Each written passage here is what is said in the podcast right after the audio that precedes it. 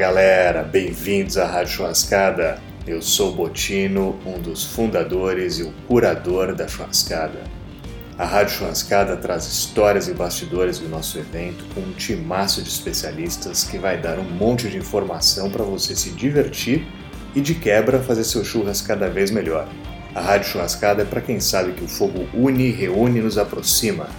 Para quem sabe que o churrasco é uma grande celebração, satisfaz nosso estômago e aquece a nossa alma. Vambora! Esse episódio conta com a produção técnica do Rodrigo Peters e com o patrocínio dos nossos amigos da Jack Daniels. O uísque há 150 anos aquece toda a boa festa do fogo.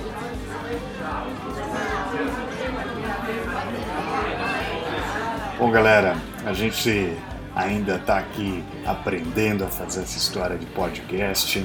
A Rádio Churrascada tem sido um barato fazer, super feliz com isso. A gente criou esse formato com vários blocos, dando dicas sobre diferentes assuntos relacionados aí ao universo do churrasco e, claro, sempre uma entrevista. Só que a entrevista de hoje foi muito difícil de editar e cortar, porque foi um papo super legal é, com um cara com quem a gente já tem aqui uma história de fogo já de muitos anos, que já participou de praticamente todas as churrascadas.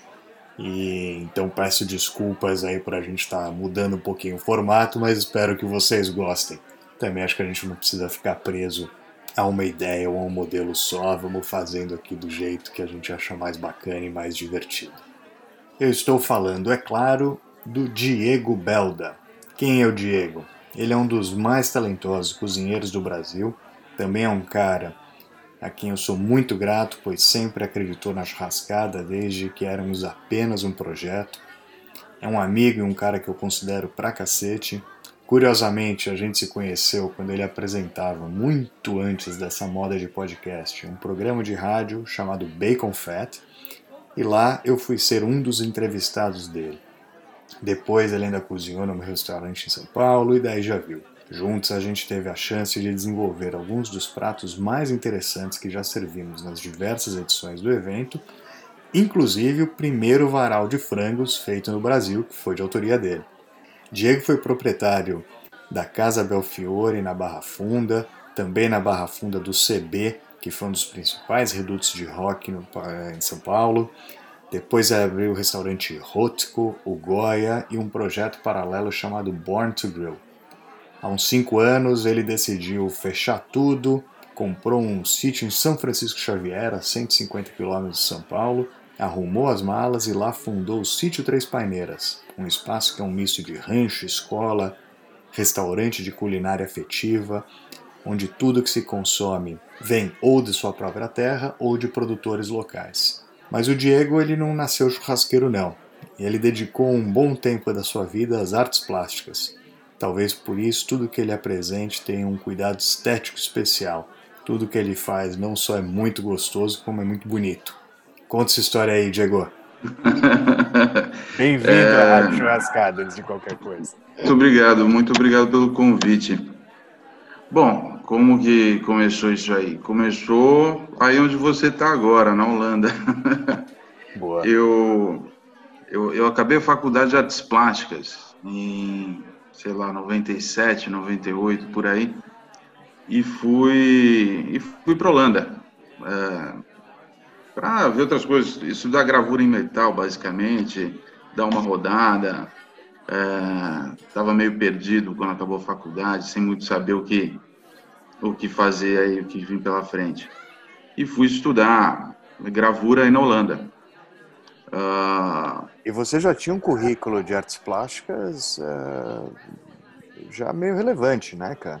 Ah, sim, já tinha participado de muita exposição, uh, muito, é. muito salão, Brasil afora, exposição individual em galeria, eu, eu, trabalhava na Bienal, trabalhava com os museus fazendo uh, coordenação de montagem das exposições, então estava tava bem inserido no meio ali. E resolvi dar um tempo, sair, dar uma banda, uh, ver como é que eram as coisas uh, por aí. E, e acabei caindo num pub irlandês para tirar um troco. Comecei como garçom. É, de garçom fui para o bar. Aí uma hora abri uma vaga na cozinha. É, e fui para a cozinha, porque eu era, eu era o cara meio pau para toda a obra lá. E, mas era para lavar louça e, e, ajudar. A cozinha eram dois. Era o chefe de cozinha que ficava tomando cerveja e cozinhando e eu que ficava tomando cerveja e lavando, basicamente. E, e aí lá comecei a aprender. não sabia o que era alecrim, não sabia o que era tomilho, não sabia o que era porra nenhuma, basicamente. Sabia o que era Guinness. E... Esse pub tá lá até hoje, cara. Tá lá até hoje. Esse foi um que eu não falhei. Muito bom. Mas tá lá, e eu comecei lá, de lá, é, o, o, o chefe lá era um cara muito bacana, incentivava muito, é, ensinava, sabe? Ele tinha paciência de explicar as coisas. E eu acabei gostando da, da história, acabei uhum. gostando do negócio e fui estudar. E aí não parei mais. E, e, daí você estudou na França, não foi isso? Em Paris? Eu fui estudar na, na França, uh, era basicamente a, a, referência que eu tinha de, vamos dizer, de alta gastronomia, de, é, era cozinha francesa clássica, é, uh, pensando no Escoffier, enfim.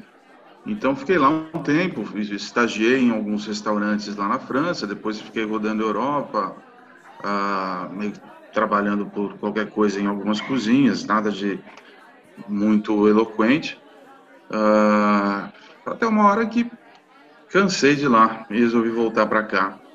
Mas você estava afim de cozinha clássica francesa, Escoffier? Olha, o que eu conhecia de cozinha, basicamente, Coutinho, era ou, ou, cozinha de pub ou cozinha do, do Escoffier, basicamente, uhum. sabe? Uhum. E, e, naquela época, eu estava vendo esses dias, estava folhando, acho que o primeiro livro de, de cozinha que eu comprei foi o, o Naked Chef, do Jamie Oliver. Jamie Oliver, é. Que foi quando eu vi que você não precisava ser um francês velho, gordo, para cozinhar, sabe? Dá para cozinhar outras coisas também, sem ser aquele monte de fritura de pub inglês também. Uhum. Então, uh, eu acabei, sei lá, me enchendo o saco um pouco de como eram as coisas na França, na cozinha, sabe? Na época era, ah, era, era muito puxado, ganhava-se muito mal, uhum. uh, o ritmo de trabalho insano, uma uma xenofobia desgraçada, uhum. é, a, a, hierarquia super militarizada da cozinha, um, uhum. um, trato muito ruim com, principalmente com quem era de fora. Não falava, eu falo francês, mas não falo 100%. Tá. Eu me viro na cozinha, basicamente. Uhum. Ah, de uma hora cansei disso. Falei, ah, bicho, isso não, não é legal e voltei para o Brasil meio desmotivado com cozinha profissional. Voltei para as artes plásticas, até fui atrás de, de, alguns empregos aqui na cozinha em São Paulo, mas também pagava-se muito mal. Uhum. Então eu não conseguia conciliar mas não falava os horários. Francês, né? É, mas eu não conseguia conciliar os horários da cozinha e o salário com ter um ateliê e conseguir bancar um, um, um aluguel de um ateliê e então eu acabei desencanando é, e ficando nas artes plásticas mais uns anos aí. Até um amigo meu de, de colégio, um amigo meu de infância, falou, porra, por que a gente não abre um boteco? E ah, é, né, por que não? E aí comecei de novo a fazer as coisas do meu jeito, aí nunca mais parei. Legal, cara. E, e esse boteco qual foi? Foi a Casa Belfiore. Já foi a Casa Belfiore é um enorme lugar para tipo 20 pessoas mais ou menos. E a gente não tinha a menor noção do que estava fazendo de como administrar nem nada. É. e durante um tempo achei que a profissão era ir no mercadão toda sexta ficar tomando chopp comprando javali e, e, era isso a vida era linda. É.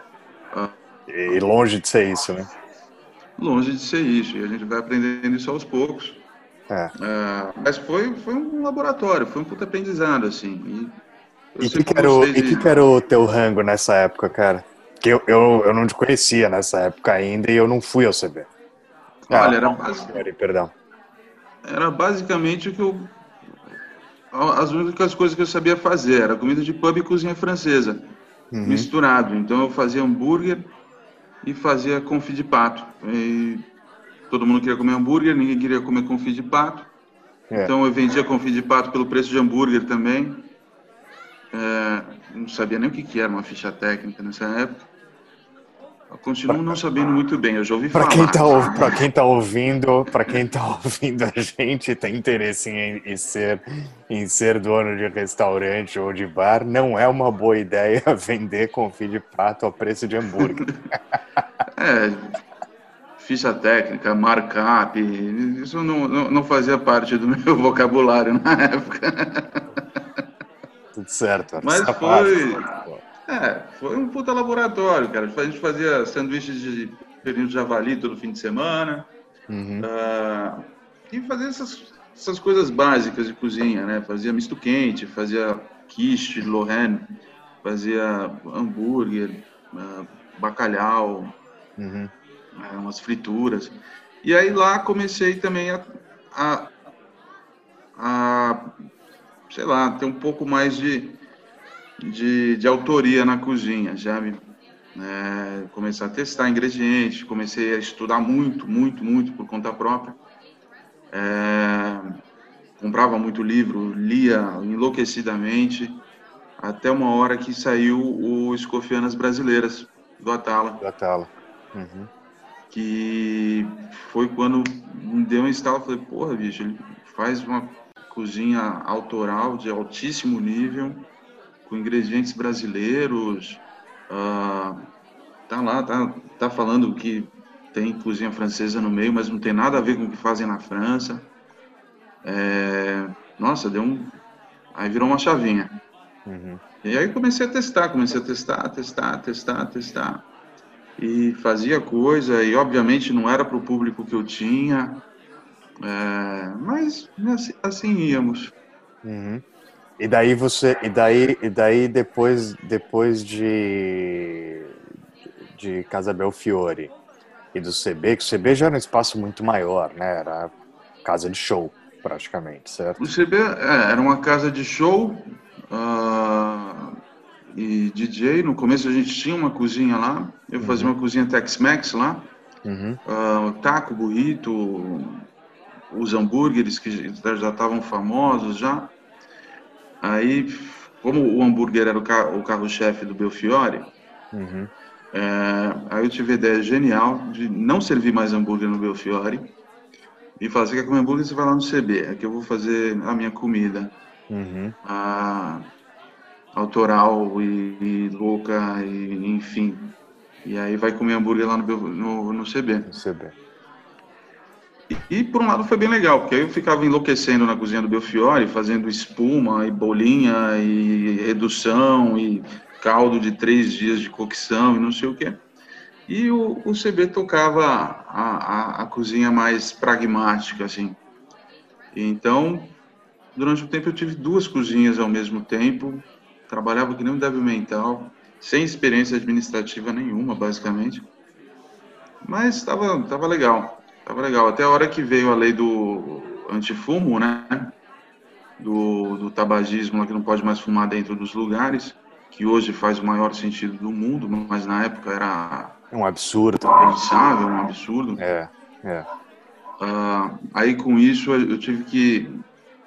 Valia a pena fechar a cozinha para abrir um fumódromo, pra você ter uma ideia.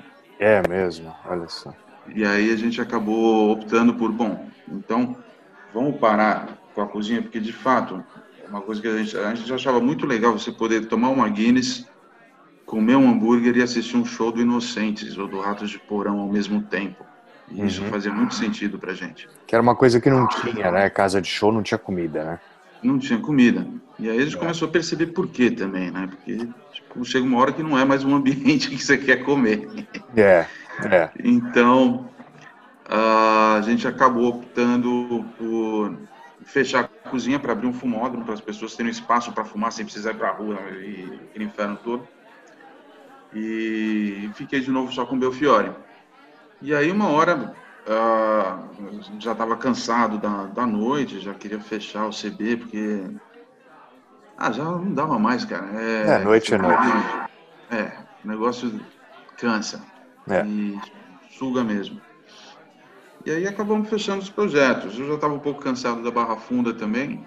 Ah, a gente já tinha atingido uma certa notoriedade ali da crítica e tudo mais, mas era sempre uma coisa tipo, ah, tem um, um bar escondidinho lá no cantinho da Barra Funda, meio sujo, meio punk, meio isso, mas lá no fundo tem um cara que está cozinhando legal. É, isso, isso era numa época, para quem está nos ouvindo e não é de São Paulo, a Barra Funda é um bairro de tradição mais industrial. É, me corrija se eu estiver errado, porque você é, é, é, nascido e crescido na Barra Funda, não é isso? Sim, a gente. Meu fior era dois quarteirões de casa, era onde eu tinha um é. ateliê. Então eu saía do ateliê e ia a pé para o trabalho. E hoje é um Agora, bairro... a gente está falando. É, a gente está falando de uma época pré-Uber, pré-Waze, é, exatamente. pré-tudo. E a Barra? Funda hoje é um bairro super valorizado, né, em São Paulo, tem muito desenvolvimento imobiliário lá, mas eh, a gente está falando de mais de 10 anos atrás, isso tudo. Ah, sim, estou falando de 2005, 2006. É, então, a Barra Funda ainda tinha aquele aspecto mais original naquela época, né? Era Sim, um mais distante ali para a galera que está mais acostumado com o eixo de restaurante, bar e entretenimento de São Paulo, não era na Barra Funda, né? Não, lá não era o roteiro. É, tinha uma certa tradição de casa de show, né? Tinha lá o projeto SP nos anos 80 e tal, mas é, realmente, em termos de. Não estava no roteiro. Não, não estava no roteiro, principalmente à noite, né? Uhum. Que ainda era um lugar meio barra pesada, meio difícil de. Quem não conhece, uh, não, não era um lugar fácil de se achar, sabe? Uhum. Então eu acabei querendo acabar assim, tirando toda essa, essa, essa coisa da frente, assim, e ficando um pouco mais próximo das pessoas, sabe? Falar, pô, então não precisa ir até o buraquinho escondido lá no canto do cafundó do Katsu lá. Vamos chegar mais perto, ficar mais fácil. Uhum. E aí foi, essa foi a ideia de, do Rótico, basicamente. E o Rótico foi teu, foi teu, teu outro projeto, teu próximo projeto, né? É, e que ali era 100% autoral, né? É, é. Eu lembro de coisas lá como o teu porco Porco Bebinho, não era isso? Sim, é, é. Lá era meio fora da casinha, assim, eu acho. É. Mas é, tinha umas coisas que eram legais. A gente trabalhava muito, se divertia bastante na cozinha, assim. É, era uma época que... Ah, tava chegando o Thermomix no Brasil, sabe? Tava, uma, é, era, era engraçado, assim. Legal. Só, só fazia papinha um tempo. E, e o, o, Goya não, não foi, na essência, não era muito diferente do Rótico. O Goya foi teu próximo projeto, no mesmo endereço, né? Sim, foi só uma, uma repaginada. Ah, o Goya veio. Porque no Rótico ainda, ainda tinha os hambúrgueres, que tá. trazia desde lá na época do Belfiore. E uma hora, cara, é, hambúrguer atrapalha muito na cozinha, porque todo mundo quer comer hambúrguer, sabe? É uma, uma coisa muito mais fácil. É. é. você ter gente querendo comer hambúrguer do que você querer ter gente querendo comer, sei lá, terrinho de foie gras com pequi. É, né? Por isso que hamburgueria faz sentido, porque hamburgueria é só hambúrguer, certo? A cozinha está inteira planejada para isso, né? E, e aí lá tinha, tinha essa bagunça, assim, que você tinha... Eu lembro que meu, meu pai reclamava muito disso. Você tinha uma mesa de uns caras tipo de bermuda, camiseta, comendo hambúrguer e tomando Guinness, e do lado os senhores tomando Brunello de Montaltino, fazendo menu seis etapas, sabe? Todo mundo ouviu Ramones. Muito bom. Então ficava aquela coisa que eu acho que não agradava todo mundo, não agradava ninguém. Entendi, um dos lados estava sempre meio incomodado. Alguém estava sempre incomodado com alguma coisa, menos é. eu, basicamente. Ah, mas o cacete, é uma. Eu acho que eu acho que é um conceito legal esse. É, era. Eu achava bem. Uh, não era uma coisa que, que eu parava para pensar muito, assim, era uma coisa meio natural, sabe? Uhum, uhum. Eu reparava quando alguém reclamava, tipo, pô, abaixa o som, pô, não sei o quê. Aí vem a mesa do lado, não, aumenta o som.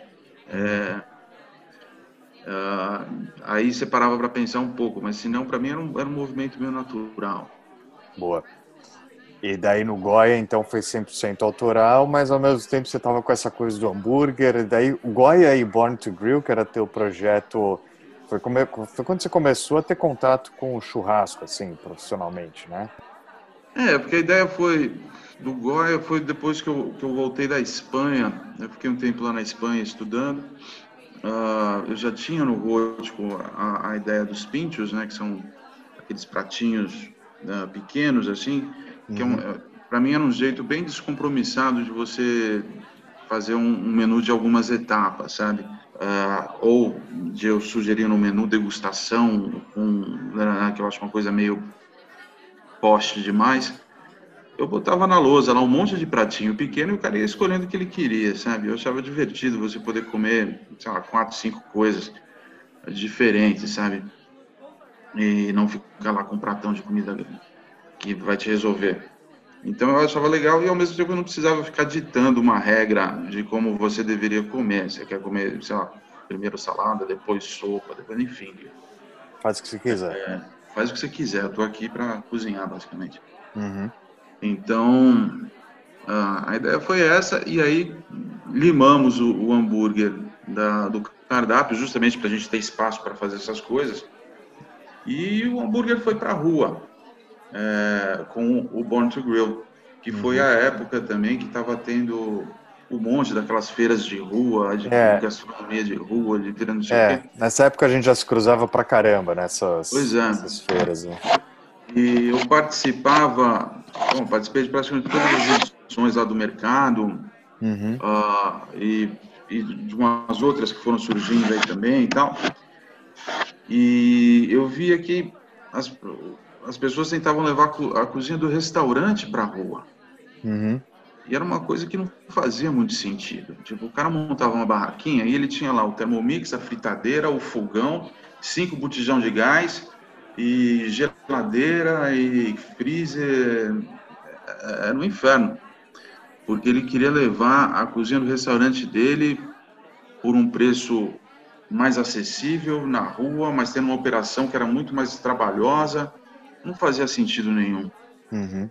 Uh, nessa época eu estava falando com, com, o Raul, grande amigo meu, Raul, que já trabalhou comigo em, no CD, no Belfiore, enfim, sempre. Falei, porra, bicho, eu acho que se é para ir para a rua, é para ir com o que a gente tem na rua, né, meu?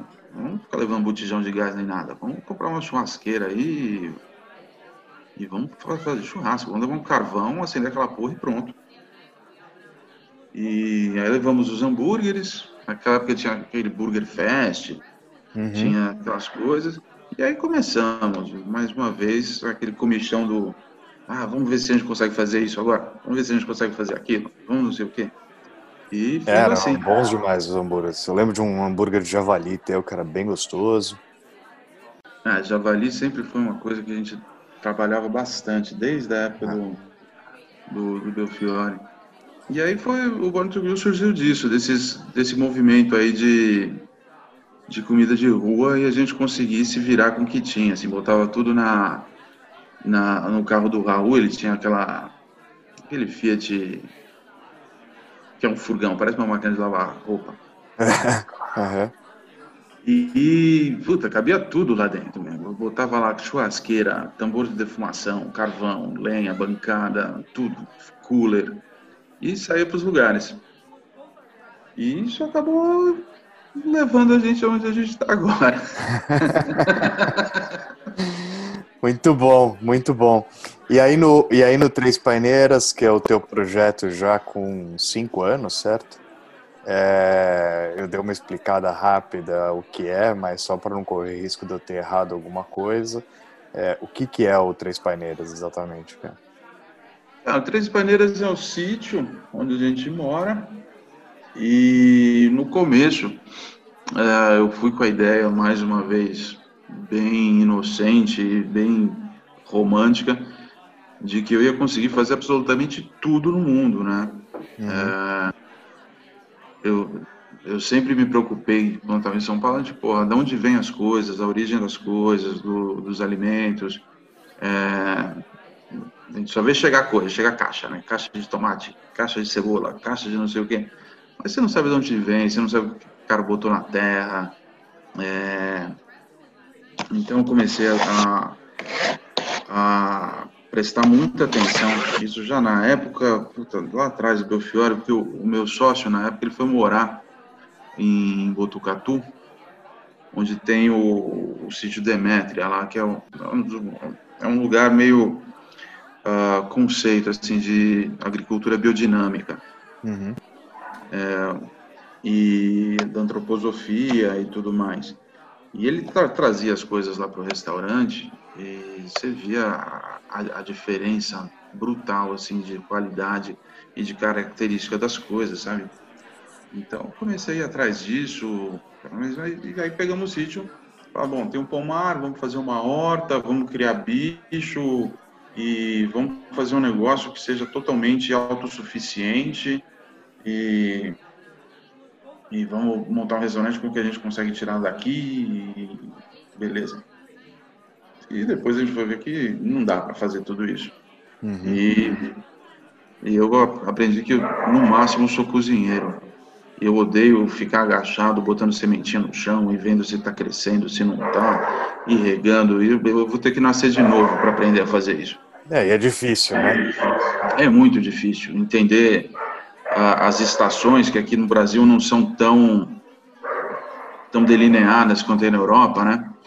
E então, e, óbvio, né? Vamos ver o vizinho que tem também, ele já faz, e vamos pegar o queijo do outro vizinho, e vamos ver a cooperativa que tem lá perto, e vamos fazer essa máquina girar, né? acho que a gente não precisa fazer tudo sozinho, a gente precisa fazer todo mundo prosperar em volta, né?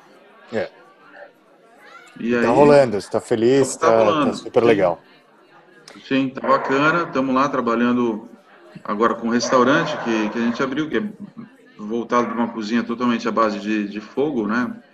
Ou, ou é a churrasqueira, ou é fogo de chão, ou é forno a lenha, defumador, enfim. E com 100% de orgânicos, uh, usando carne também, óbvio, mas não, não numa numa cabeça de churrascaria, vamos dizer assim, sabe? Uhum, uhum. É, eu acho que tem um peso muito menor ali, a, a, a proteína animal. Legal, bem e... feita, de boa qualidade, mas em menor, é, com menor relevância, menor ou menor é. volume. É, legal. É, legal. Pensando uh, o, Dan, o Dan Barber, né, naquele livro dele, O Terceiro Prato, uhum. Ele já ele desenhava tipo como seria o prato do futuro, é, que até, até pouco tempo atrás era dois, dois terços proteína e um terço legumes, né? Acompanhamento. É, exatamente. E... É, é, o, é, o, é o tibone com... Com batata. Com, com, é, com, com batata ou três, três talinhos de brócolis ali, né? Exato. E, e, lá não, é tipo é o brócolis com um pouco de tibone, sabe? Uhum. É, mais ou menos isso. E muitas vezes o brócolis está melhor do que o tibone, para falar a verdade. muito bom, muito bom. Fico feliz em ouvir isso. É, eu tenho falado cada vez mais a gente ter da necessidade da, da gente reduzir o consumo de é, proteína animal, de, de produtos de origem animal de uma forma geral. E essa é uma forma, né? Você não necessariamente precisa abdicar, mas você pode começar a utilizar de outras formas, às vezes quase como um tempero para os vegetais, né? É... Sim, uma das coisas que, que eu tenho, que eu mais gosto de fazer desde o começo é caldo, né? Uhum. E os caldos, os fundos, e isso é uma coisa que a gente anda fazendo muito lá, é pratos com, com coisas em caldo. Então, você, tipo, você tem a carne sem ter a carne, sabe? É só é, o legume nadando no caldo, cozido no caldo de carne. É, isso é muito interessante, que é justamente isso, para parar com esse consumo des, desregrado, sabe, de carne. Você não precisa comer 500 gramas de carne no almoço, cara. É, inclusive não deve. Todo dia, sabe? É, é sem dúvida. tem outras coisas que são muito mais interessantes. E para, para um cozinheiro, cara, é, é fácil você fazer um, um tibone de wagyu ficar legal. Tipo, cara, é uhum. é só estar em cima, sabe? O resto se resolve. Agora, pô, fazer um, um, prato, um belo no cardápio usando batata, brócolis, alho poró, é, é super legal, porque são coisas que surpreendem, tem sabores incríveis, texturas muito diferentes, é, maneiras de preparo diferentes, são, é, é, é um universo muito mais rico. É. é e, e, de novo, né, é uma coisa de saber usar o ingrediente, né? É, é, aqui em casa, a gente em casa é praticamente é, vegetariano, né? É, a, gente, a gente compra carne uma vez por semana, vai um, alguma coisa de carne uma vez por semana, e normalmente uh, essa carne se estende por várias refeições, né?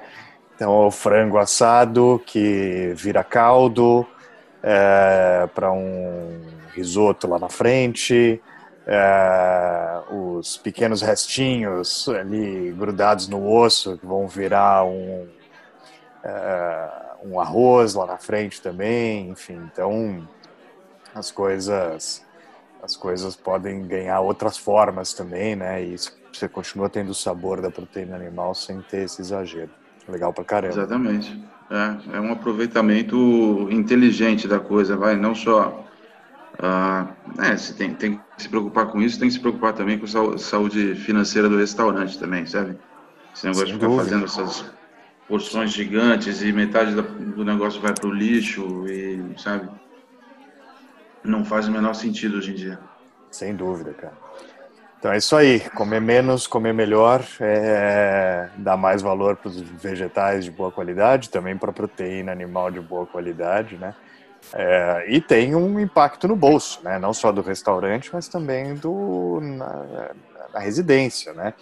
A proteína animal, ela ainda, principalmente a proteína de boa qualidade, ela é cara, né? Sim, e agora com essa história da pandemia, então, aqui está enlouquecidamente caro. Aqui pois é, pois é. Os preços aumentaram, uh, tipo, sei lá, 20, 25%. Tem coisa ali que sem dúvida. Tá, a gente está sentindo muito ali na. Agora eu sei o que é uma ficha técnica. Uhum. Então, tá, tá difícil. Então a gente tem que cada vez mais selecionar o que vai fazer e consumir de maneira inteligente e usar, desdobrar, como você falou, de fazer o caldo, fazer o arroz e fazer tudo isso uhum. para para fazer sentido mesmo. financeiro ah, fazer mesmo. sentido. Legal. É, financeiro gente... e, e, político e teórico e tudo mais. É, exatamente, né? E fora que, fora que, certo, a gente tem 800 milhões de pessoas passam fome no mundo e a gente desperdiça 30% dos alimentos. Então, é, é, boa parte desse desperdício acontece na cozinha, né? É, boa parte acontece na cadeia de produção e boa parte acontece na cozinha é, por conta das pessoas não saberem exatamente como utilizar muitos dos alimentos, terem esse conceito de que comida boa só é uma comida também preparada na hora, né? É, e, e eu acho que a gente tem uma responsabilidade importante aí para divulgar essa ideia, difundir a ideia? Sim, às vezes parece restaurante parece que está jogando comida para cima, sabe? É, e, é muito louco. É muito e essa, louco. essa seleção de comida de padrão também, né? Tipo, coisa fora do padrão. Uhum. É, cenoura que, que tá torta, a abobrinha que tá com três pernas. E, é. é. o frango de três pernas, duas cabeças. É. Então, é, são coisas que, que tem que ser usadas, tem que dar um jeito de usar isso, sabe? É. é para isso que inventaram sopa, cara. É, exatamente, sem dúvida, sem dúvida. Legal, cara. Bom, daí. Uh, uh, você falou aí um pouco de que na pandemia você teve que fazer as adaptações. Como é que está indo aí nesse, nesse período aí? Olha, para a gente agora tá, tá bom. A gente tem, tem, tem uma sorte enorme de estar em São Francisco Xavier. A gente tem um jardim ah, que, que eu consigo cozinhar ao ar livre quando não está chovendo, que por enquanto está sendo ah, bem frequente. É, então, a gente não, não teve que reduzir muito o tamanho do a, quantidade de, de lugares, vamos dizer assim, porque a uhum. gente conseguiu abrir mais o jardim. Então, a gente consegue atender mais ou menos o mesmo tanto de gente que a gente atendia antes, com um distanciamento gigante entre as mesas, a gente está com tipo 5 metros entre cada mesa, 3 metros entre cada mesa. Ah, cozinhando lá fora, que é a coisa que eu mais gosto de fazer hoje em dia, é cozinhar ao ar livre. E atendendo sob reserva. Ah, mudamos um pouco. Os pratos já mudam semanalmente, né? Mas então agora a gente está optando por cortes mais baratos. Uhum. É, isso é uma coisa que eu sempre gostei. Eu sempre gostei de, do, do lado B, assim, da. Uhum. Tipo, beleza, filé mignon, foda-se, sabe? Picanha, uhum. ok. Mas vamos, trabalhar com rabinho, com focinho, com pé, com. Claro. Sabe, aquele corte mais barato, a canelinha, o joelho. Que eu acho que são, são, são coisas mais interessantes em termos de. para quem está fazendo, pelo menos. Sempre... É, não, não só é mais barato, como também tem sabor, textura mais inusitado, sim, digamos assim, né? Sim, eu acho muito mais rico. É. Então, trabalhando muito com isso. E por enquanto tá legal, cara. Se, se continuar assim, uh, tá, tô, tô bem. Legal, cara. Bom, nessa história toda, por alguma razão, eu não, eu, não, eu tentei buscar na minha memória por que é que eu eu um dia liguei para você e falei, Diego, tô aqui com um projeto, vai ser um negócio chamado churrascada, vai ser um, um churrasco aí para uns amigos e só gente bacana cozinhando, não sei o quê. Não lembro desse momento, cara. Mas o fato é que uma eu te, te convidei para participar desse negócio, você falou, pô, vamos embora, não sei o quê, adoro, certo? É, você estava com o Raul, inclusive, nessa época lá, com o Born to Grill. E daí a gente fez aquela primeira churrascada, que foi num cartódromo. É, lembro. Tinham 38... Eu cheguei atrasado. Com... É, chegou atrasado? Não, você me deu um puta susto que eu te liguei, tipo, duas horas antes do evento. Você me falou, ah, mas é hoje?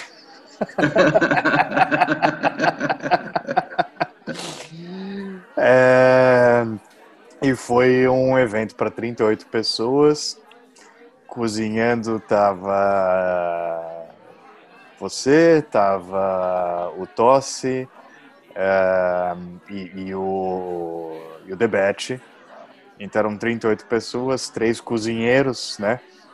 É, naquela época ainda se chamava de cozinheiro, não era assador, chefe assador, chefe churrasqueiro, né? E, e daí a gente montou o circo lá é, e fizemos essa primeira pré-churrascada. Se eu não me engano, eu consultei aqui os meus alfarrábios da churrascada. Você serviu porqueta com língua, é, língua defumada e porqueta. É, é, acho que foi isso. Com aquela tua bela abóbora cabotiá com creme azedo, salsa verde, não é isso? Eu acho que foi por aí. É, eu lembro da língua e eu acho que teve também uma paleta de cordeiro também, que eu acho Teve que... uma paleta de cordeiro. Paleta de cordeiro. É. Então, isso é uma coisa que a gente não faz na churrascada hoje, né? Hoje cada um faz um prato só, que senão não dá, né? É, para aguentar o volume todo lá, mas é, foi bem legal, porque daí o Carlos acho que fez brisket e, e, e acho que ele fez um leitão também defumado inteiro, costelinha, e o Rogério ficava lá serrando os dry ages e fazendo grelha, etc.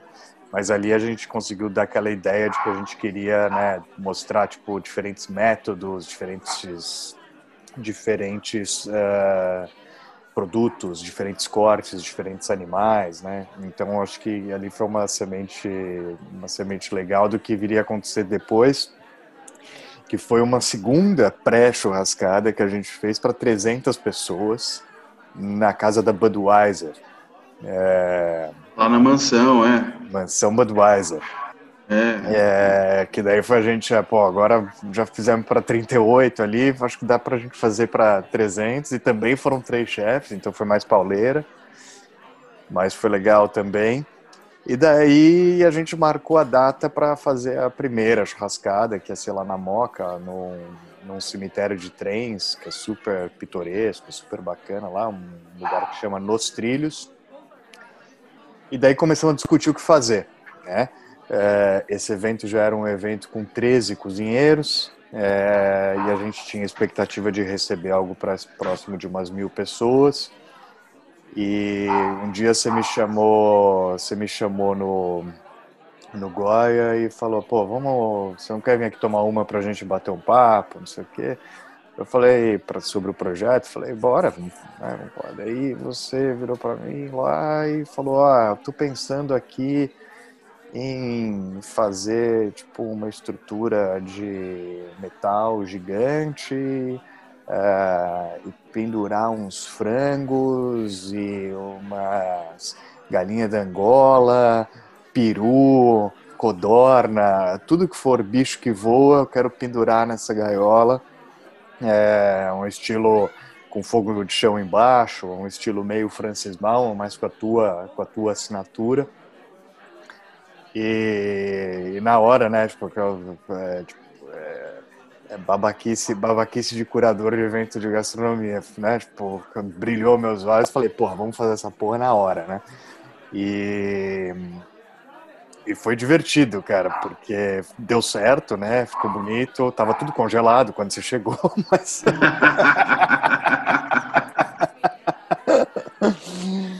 e, e acho que foi uma das coisas mais fotografadas daquela, daquela primeira edição. É, aquilo lá foi muito legal, cara. Eu acho que é, acho que foi a vez que eu cozinhei com mais com o cu na mão. É. Ah, na, na, na, minha vida foi, foi nessa primeira churrascada. Porque a gente começou, na verdade, uma vez você me ligou antes do evento e falou, cara, precisava de uma ajuda. O que, que foi, Butina? Pô, eu precisava que alguém fizesse frango. Ninguém quer fazer frango. E, mas precisa ter frango no evento. Eu falei, não, bicho, eu, eu faço porco, cara. A minha história é outra. eu odeio frango, cara. É, mas precisava. Aí eu falei, bom, tá bom, se é para fazer, vamos pensar aqui, fazer o negócio de um jeito. E aí te botei em contato com o pessoal da Cerrado Carnes, que era do, do meu amigo lá do, do Gonzalo e do Evaldo. Falei, bicho, me ajuda aqui, porque eles querem que faça frango, mas vamos pelo menos fazer uns bichos diferentes, né? Vamos fazer codorna, fazer uns gavião, fazer urubu, fazer o que for. E aí, o que vocês têm? Aí eles tinham fazão, eles tinham galinha da Angola, tinham umas coisas todas. E, e aí surgiu daí o, a história. Bom, vamos, vamos pendurar essa porra então e, e ver no que, que vai dar. E, e sem fazer teste, basicamente, né? A gente foi meio na cara e na coragem, confiando, bom, confiando no trabalho de, de quem está comigo já faz tempo. E acabou dando certo, né? Acabou. Não, e obviamente você entende né, o processo de, de cocção ali, então. Mas, obviamente, mas eu entendo que deve ter sido, deve ter sido arriscado. Mas foi muito legal e meio que virou padrão hoje.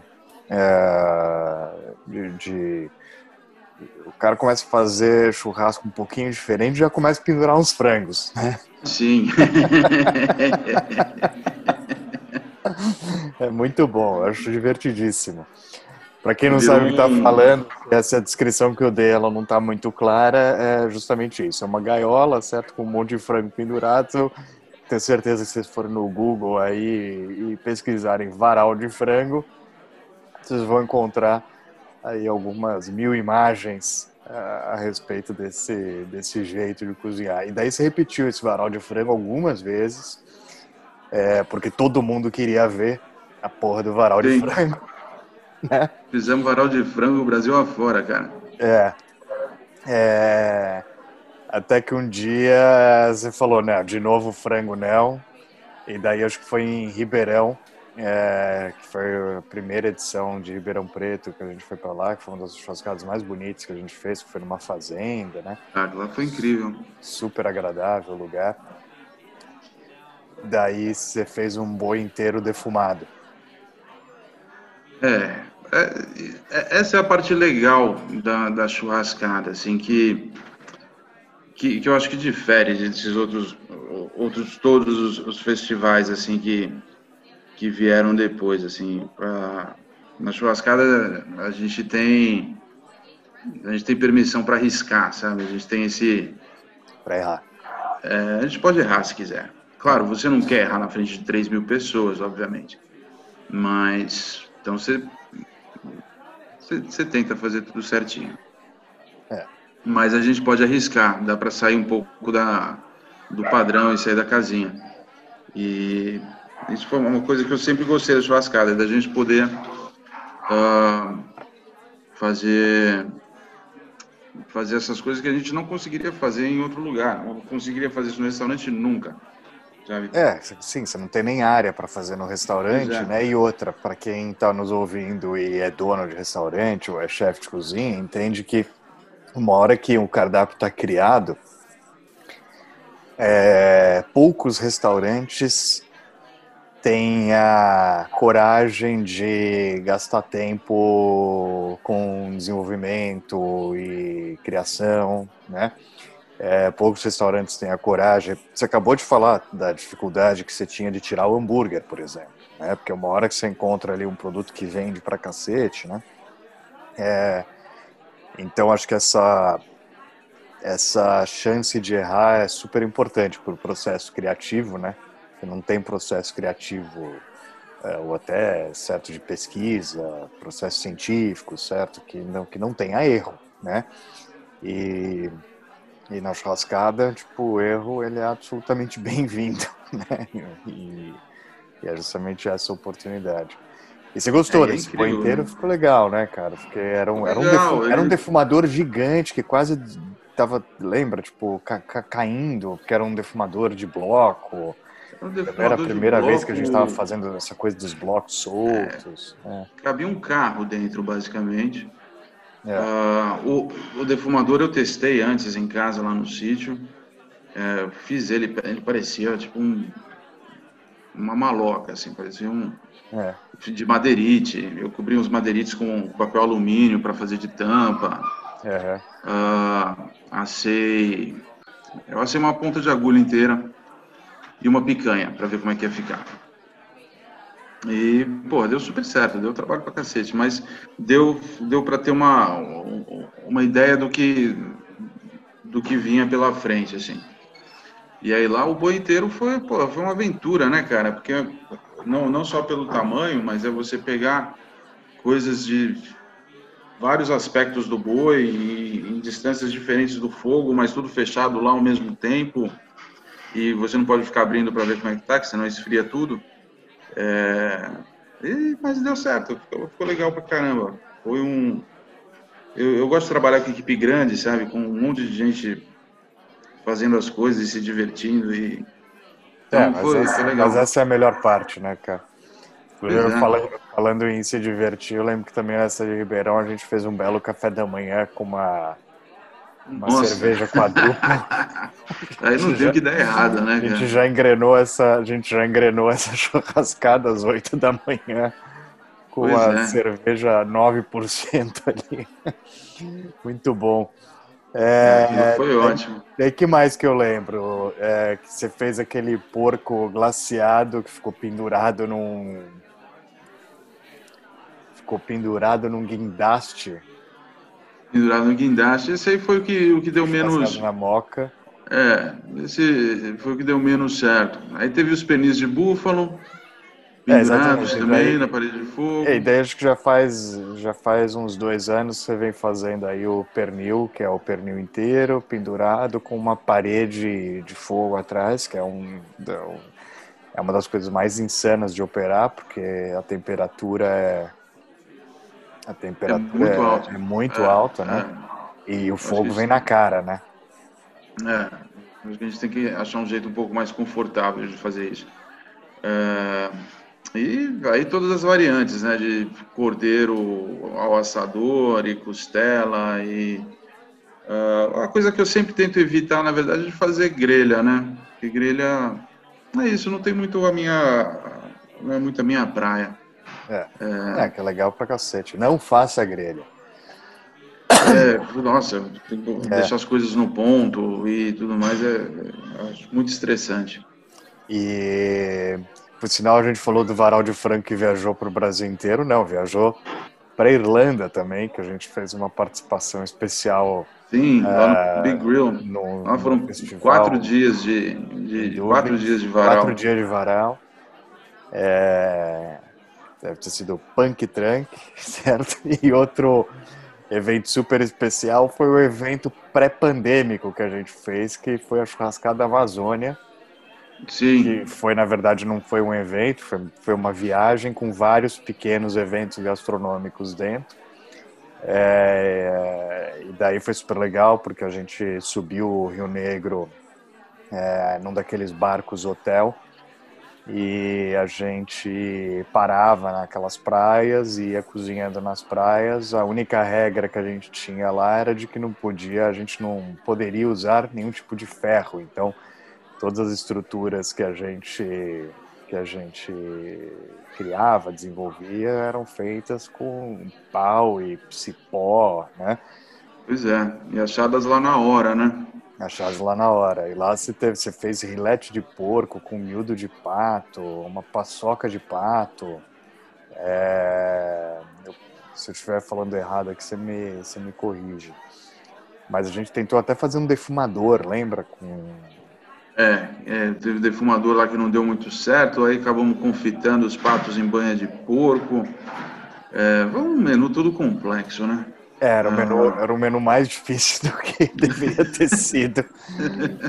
Era o menu mais difícil que a gente, do que deveria ter sido e o calor também era insano. Tava né? muito quente, muito, muito quente. Muito quente, era um é. calor de uns... Sentia que eram 50 graus, né? É, para mais, viu? Para mais. É. É. Tava, tava quente mesmo. Mas lá eu aprendi que dá para fazer fogo de chão descalço. aprendi lá com, com o Thiago que dá para fazer. Sandália. É. Então, nesse, nesse primeiro dia, a gente ainda estava lá de bota, calça, tal, não sei o quê. No segundo dia, já era bermuda, chinelo. Exatamente. Exatamente. Aí a coisa começou a ficar mais, mais, mais fácil. Mas, é, foi, mas... mas, foi uma experiência super legal, né? E aconteceu, putz, aconteceu em fevereiro e em março tudo fechou, né? É, aconteceu já, é para comecinho de março já, né? É. Já era, tipo, primeira semana de março ali. Já era a primeira semana de março, exatamente. É, é. é 15 que... dias depois fechou tudo. É, nessa época eu já estava vendo algumas pessoas de máscara no, no aeroporto e tal, não sei o quê. Falei, meu, essa galera tá, tá viajando, né? É, é eu também falava a mesma coisa. Mas é, foi 15 dias depois, meu, se tivesse ficado lá, estaria lá até agora, eu acho. É, pois é. Pois é. Pô, este foi um resumo da, da participação do Diego Belda na churrascada. E com, não pode ter sido tudo bom, certo? Qual foi a tua melhor experiência, a tua pior experiência na churrascada, Diego? Cara, a melhor foram muitas, cara. Melhor foram muitas, desde a da, da primeira lá com, com o varal até ficar tomando quadrúpel de manhã e fazendo, assando coisa. É sempre bom, cara. É sempre bom. É, ruim, sinceramente, não lembro. Ah, sinceramente. Que bom, que bom. Então não precisa ter ruim, né? Não, sinceramente, é... pior momento. Eu lembro de uma vez, eu lembro, talvez não foi, não foi, não foi uma experiência ruim, mas que foi uma experiência engraçada. Foi uma experiência engraçada. Você começou a notar que teu fogo estava morrendo e você colocava mais fogo em cima e o fogo também morria. Você não entendia por quê. E daí você me chamou e falou assim: Eu acho que a gente acabou de estourar um cano de plástico que passava exatamente embaixo do teu fogo. Aquele cano estava soltando água. E eu não sei como é que arrumou aquilo, mas arrumou, né? Tipo, no meio da. No meio eu acho que a gente botou mais fogo em cima. É, desencanou da água. Aquilo lá, na verdade, era, era o, o, o cano de água que alimentava as pias de lavagem que ficavam atrás. Uhum. E aí o, o, que aconteceu é que a gente furou esse cano, né? Eu não sabia que tinha um cano embaixo, a gente tacou fogo em cima. Claro. E aí tiveram que desligar a água e ninguém mais tinha pia. Para que água, né? Para que água? Muito bom, cara. E saindo aqui do universo, universo churrascada, vamos aqui inaugurar uma sessão do nosso bate-papo, que é a sessão Sub ou Super. Então, nesse mundo aí da gastronomia, sempre tem coisa que é super estimada e que talvez não devesse ser. É, e tem coisa que deveria ser tratada com mais carinho, mais cuidado e é subestimada, né? É, então vamos começar aqui por uma, um tema que fez parte da tua vida, alta gastronomia, sub ou superestimada? É, eu acho que é superestimada, cara. Eu, hoje em dia, eu, eu, eu não, não, não, acho que exista alta e baixa gastronomia. Eu acho que tem comida boa e tem comida ruim, cara. Eu já comi coxinha muito boa em beira de estrada e já comi foie gras bosta em restaurante caro. Então, inclusive meus. Genial. Muito bom. American Barbecue, sub ou super? Acho que um pouco super também. É, não sei, eu gosto, acho legal, mas ao mesmo tempo, brisket eu acho muito bom. Eu odeio esse monte de tempero seco, esse monte de rubs e coisas. É, e desculpa, vou falar aqui, é, mac and cheese para mim é comida de criança. Eu, eu não poderia concordar mais com Vossa Senhoria. Mas é legal, é divertido, mas eu acho que aqui virou tipo um estilo de vida. e aí eu acho que é. Eu, eu, gosto de defumar as coisas, eu tenho defumador, eu, adoro brisket, uh, mas eu, eu, acho um pouco rude demais. Assim, acho que tem umas coisas que dariam para ser um pouco mais. Não, enfim, não é bem o meu estilo. Legal. Festival de churrasco, sub ou super? Nossa, tá super também. Ou estava, né? Agora, agora não mais. Mas começou a pipocar um monte de coisa aí que modismos são é engraçado, né? É engraçado. Eu acho que o, o American Barbecue vem, vem muito nessa onda também. Uh, quando as coisas viram regra, fica esquisito. É. É. Sabe que, de volta ao American Barbecue, sabe que eu, eu tenho uma história com o American Barbecue e eu não poderia concordar mais com você. É, eu acho que é uma técnica super legal. Sim. É, mas eu acho que a gente já tem história suficiente no Brasil para começar a fazer as coisas com características mais nossas, sabe? Usando é. essa técnica. Sim, usando é... essa técnica, eu acho legal, mas quando você está no Brasil fala, fazendo uma coisa que é toda falada em inglês, tá errado, sabe? Tá, tá esquisito. É, é. Você não tem crosta, você tem bark. Uhum, uhum. Você não tem tempero, você tem rub. Você não tem, sabe? É, você não tem costela, você tem é, beef ribs. Entendeu? É, não, faz é. sentido. E eu, eu tenho responsabilidade nisso. Não, eu, eu uso muito. Eu acho que, sei lá, se você está no Texas, ótimo, vamos lá. É, é, é, a cozinha de lá e tudo mais. Agora, acho que tem gente que, que, que, vê isso como uma lei, sabe? E acha que está no Texas, mas não está. Uhum. É, e dá para gente fazer um pouquinho diferente, então, né? Muito tem, bom. Eu acho que aqui a gente consegue ter uma licença poética na, em cima das coisas. Muito bom. E varal de frango, sub ou superestimado? Superestimado também. nem é tão bom assim, fala. Nem é tão bom assim, dá um trabalho da porra. É... Eu nem, nem, nem sou muito fã do frango, na verdade. Mas acho que frango assado uh, em churrasqueira é o melhor tipo de frango ainda. Depois Aberto ou inteiro? Frango frito. Inteiro. Inteiro. inteiro. É... Eu acho é super legal você assar frango é um puta desafio, né? É, eu ando acompanhando uns vídeos agora por causa do Thanksgiving uhum. de vários chefes dando várias dicas de como assar o, o peru. O né? peru, todo mundo tem a dica que vai resolver os problemas das galáxias, né? Pois é, eu estava vendo é. um, uns vídeos do do, do cara do, do Alinea, o. Puta, me deu branco. É o Grant Schatz. Grant Cats, esse cara mesmo.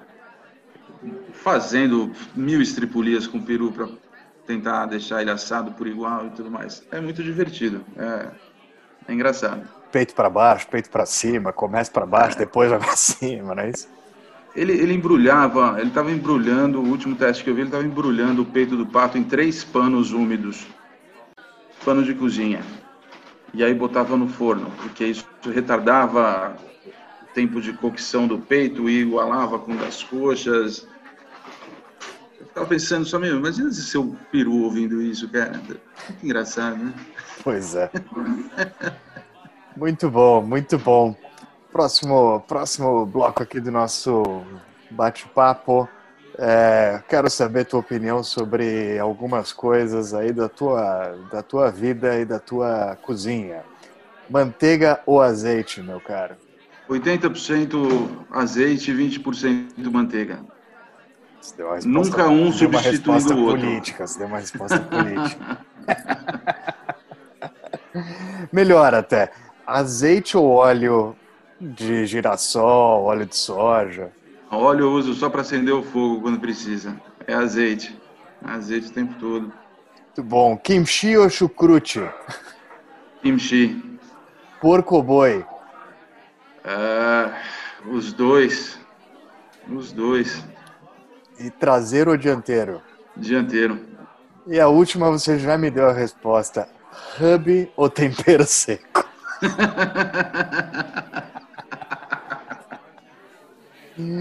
ai, ai. Eu até fui aqui o pô, mac and cheese ou macarrão com queijo, né? Pois é, cara. Pois é. Muito é... bom. É engraçado que as coisas viram modalidade, né? No... Acho que tudo, tudo que acaba se replicando, né, com o tempo vão se buscando uns padrões assim para de encaixe, né? Então você tem as modalidades. Hoje em dia você não tem um festival que tenha sabe? Tem que ter lá os caras com os pits, tem que ter o cara com varal de aves, tem que ter o cara fazendo o cordeiro patagônico, tem que ter. É, Pô, e, um e, não é uma verdade, né, cara? Isso não é pois é uma é. verdade, né? Não é uma verdade. Uma das coisas que eu mais gostava uh, da churrascada no começo, que a premissa era justamente são cozinheiros uh, brincando com fogo, né? É, gente que tem restaurante, já trabalha, trabalha, sei uhum. lá, com, com comida italiana, com comida japonesa, com enfim. Mas agora vamos trabalhar com fogo. Uhum. Não está lá necessariamente fazendo churrasco, sabe? Então, Sim. Não é fogo. o chefe churrasqueiro, né? Exato. Mestre aí, assador. E aí esse negócio de repente vira um estilo de vida, vira uma profissão, vira um, sabe, uma categoria é, é, em si, sabe? É, é esquisito. Eu só acho legal, para mim, quanto menos barreira e etiqueta tiver, melhor, sabe? Eu acho que dúvida, o negócio cara. tem que estar bem aberto, bem aberto e bem aberto para experimentação, principalmente. Não poderia concordar mais, cara. É, isso é uma, isso continua sendo uma verdade na churrascada, inclusive na, nossa última edição tinham várias coisas dessas grandes expectativas que a gente simplesmente decidiu, não, não vamos fazer. Né? Não, eu lembro quando você, você comemorou comigo uma vez, você falou, pô, fizemos um evento de churrasco sem picanha.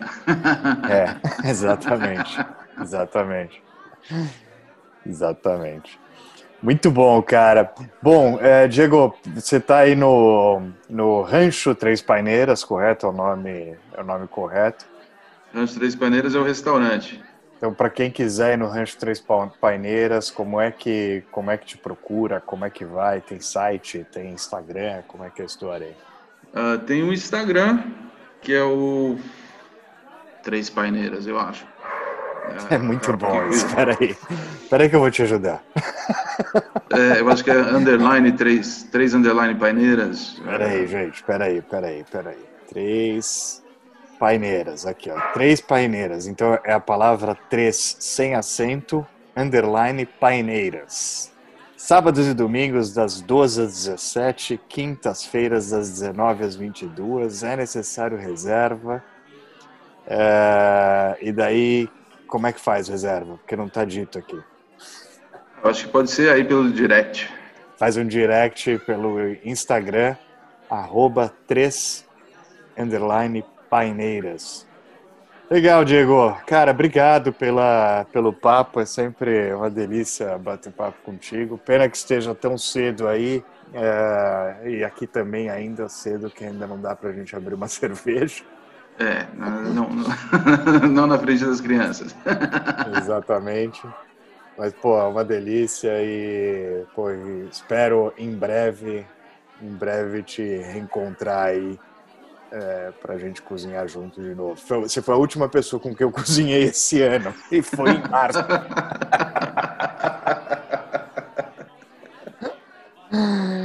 Muito é. bom, estamos em novembro para quem ouvir esse podcast algum dia em 2025. Legal, cara, obrigado, viu? Obrigado você, cara. Fica bem aí. Boa sorte aí no Soil. Uh, tomara que as coisas engrenem. Aí ah, tem que engrenar, né, cara? Não dá pra ficar assim para sempre. Vai dar certo. Exatamente.